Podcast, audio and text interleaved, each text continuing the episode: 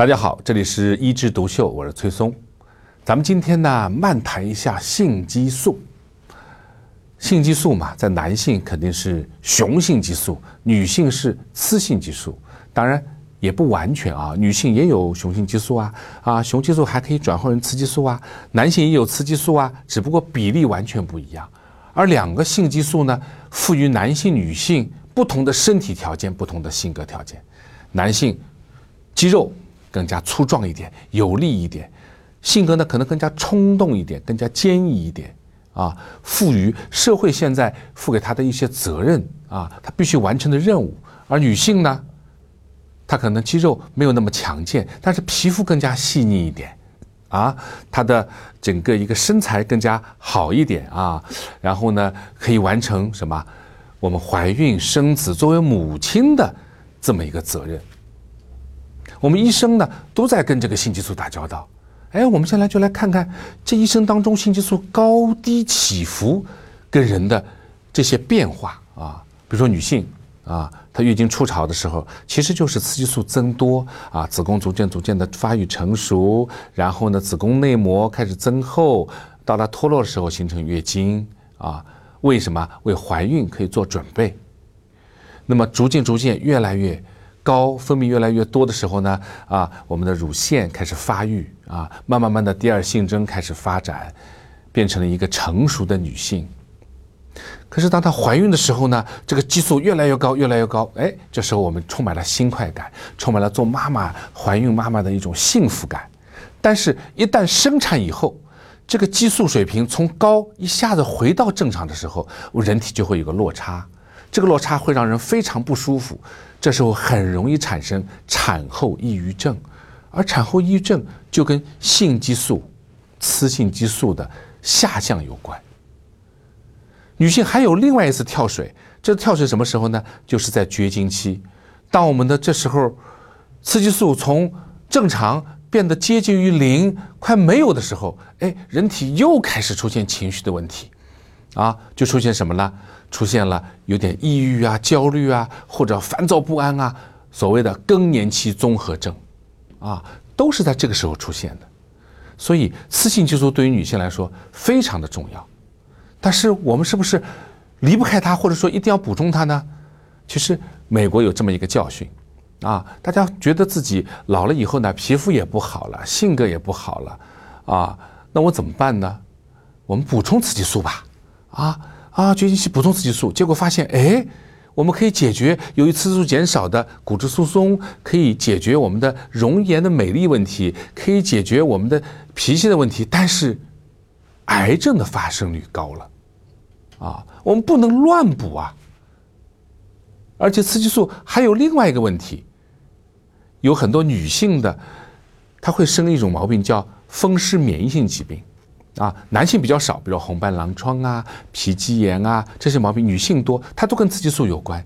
雌激素越高的时候，它越容易得；低的时候呢，就不容易得，而且爆发往往是在怀孕生孩子的时候。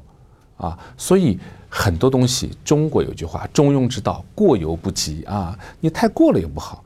而雌激素水平高啊，比如说我们有时候口服避孕药里面就含有雌激素，还会产生血栓，啊，下肢血栓形成啊，也是跟激素水平过高有关。所以高也不是好事儿，啊，特别是当我们年纪开始衰老的时候，癌症的发生率开始高的时候，你一高呢，就容易。卵巢癌啊，啊，乳腺癌啊，子宫癌啊，就发生了。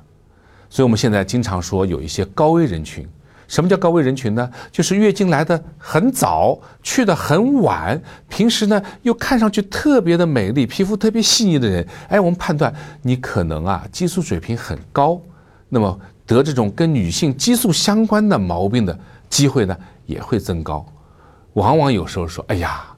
红颜薄命，有时候也是有道理的啊。其实他讲对了一部分，就是跟激素有关。激素越高越漂亮，但激素越高也有可能越会得癌症。